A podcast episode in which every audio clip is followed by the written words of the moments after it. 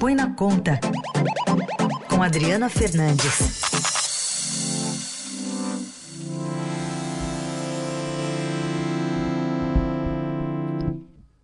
Oi, Adri, bom dia.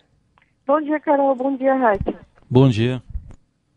Adri, vamos falar um pouquinho sobre. É, parece que agora temos delimitadas algumas discussões mais é, proativas no que diz respeito à reforma tributária. Pelo menos está no calendário agora, né? Está no calendário, como nunca deixou de estar, Carol. Mas o, a, muita gente duvida, né? É, desse calendário. É bom lembrar que na reforma administrativa o, o ministro Paulo Guedes ele teve é, sempre empurrando o calendário para frente, apesar da resistência, mesmo né, com a resistência do, do presidente Jair Bolsonaro. No caso da reforma tributária, o, o problema maior está nos parlamentares e também no, nos governadores, nos estados e municípios. Ainda não, a proposta ainda não está madura. O Paulo Guedes ele é, prometeu entregar o, a sua proposta na próxima terça-feira. É uma fase, é uma parte inicial da, da proposta é, de reformulação do PIS e da COFINS, que são dois tributos que incidem sobre o consumo, é, criando uma contribuição sobre bens é, e serviços que é chamada de CBS. A proposta da, Câmara, da Câmara que está na Câmara e está no Senado, é mais ampla. Ela incorpora os, os tributos sobre consumo dos estados, que é o ICMS, e dos municípios, que é o ISS. Nos últimos dias houve um estresse, um estresse é, já que é um repeteco do que aconteceu ano passado da Câmara e do Senado em torno da reforma. Então, os dois, os, as duas casas, elas disputam o protagonismo e o presidente Davi Alcolumbre do Senado se irritou com Rodrigo Maia, presidente da Câmara, que havia anunciado que ia tocar a reforma sozinho. Bom, Adri, você citou algumas letrinhas aí, é, e vamos falar de outras letrinhas que podem até mudar, mas que tem aí uma possibilidade de voltar CPMF. O que, que acontece com essas letrinhas? O que acontece com a CPMF é que o ministro uh, ele insiste nesse tributo, ele diz que não é o mesmo o mesmo tributo que existiu no passado e que, é, que financiou é, aumentos né, de, de gastos, ele foi criado para ser provisório acabou não sendo, mas a base tributária, ou seja, a, a, onde o tributo vai incidir, é, é parecida com a da CPMF, a, alcançando também a, a tributação sobre o comércio eletrônico, que não existia né, na época da, da CPMF. Então, é, é o, o, ministro insiste nesse tributo para é, financiar a desoneração da folha é, tirar, o que significa a desoneração? É tirar da, da, da folha de salários né, das empresas a tributação que existe sobre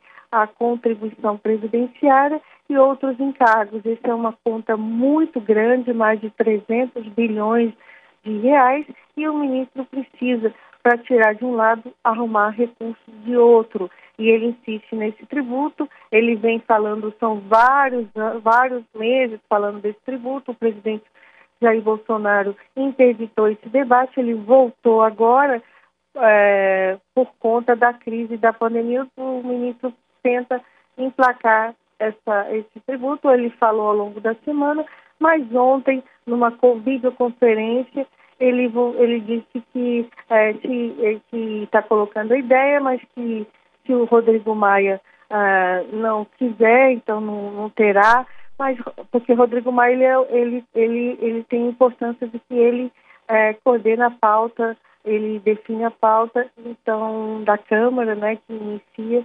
E a verdade é que Rodrigo Maia disse que, já disse para o ministro Paulo Guedes que enquanto ele estiver na presidência, a CPMF, seja com qualquer nome, não passa. Pois é, é, esse, é esse é o recado né, que a gente teve do, do presidente Rodrigo Maia sobre a CPMF.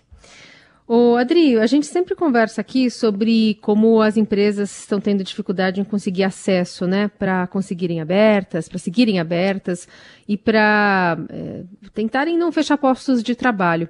Como é que o governo está atuando nesse sentido? É, e eu falo isso já com uma, um dado aqui que sai também hoje no, no Estadão sobre o, o fechamento de empresas. São pelo menos 522 mil que foram fechadas desde março. Esse, é, Carol, é um cenário que a gente já, já tinha relatado há meses que iria acontecer, né? O governo foi é, lento, né? Errou bastante na elaboração dos programas de crédito para as empresas, tanto que teve que revisá-los ao longo dos últimos meses. Isso é, é, em outros países também aconteceu. O problema é que a gente já tinha uma economia é, fragilizada, né, com um nível de, de, de empregos é, bem, bem, bem mais baixo, né, e a, e a pandemia chega e, e, traz esse retrato. O governo ainda é, reformulou esses programas, eles começaram a deslanchar um pouco agora nas últimas duas semanas com a Caixa e o Banco do Brasil, mas são insuficientes, né? O governo terá que a, apontar novas soluções, é, talvez essa, essas, essas soluções venham do Congresso, porque é, essa, essa, essa, essa equação ainda para as empresas não está resolvida. O ministro Paulo Guedes e muitos parlamentares que são aliados, né, insistem por, por isso mesmo na reforma tributária. Acham que a reforma vai trazer um alento, é, um crescimento, só que essas empresas não podem esperar essa reforma, não dá tempo, elas precisam é, de a, ajuda agora, uma reforma tributária, ela demora tempo não só para amadurecer a votação, mas também para sua implementação. Uma mudança tributária, ela não acontece da noite para o dia. Então, ela tem sempre, sempre se dá um prazo, né? Um prazo é, para implementação, para as empresas se adaptarem aos seus sistemas. Então, não será, mesmo que haja é, um caminho político para aprovação, não será de uma hora para outra. O ministro é, é, se vê né, nessa situação de, não, de, de buscar reforma tributária, mas outros, outros uh, fortalecer os programas atuais, revisioná-los para, para ver onde estão os erros ainda é necessário. Essa Adriana Fernandes, conosco sempre às segundas, quartas e sextas no Jornal Dourado. Adri, obrigada. Bom fim de semana. Bom fim de semana.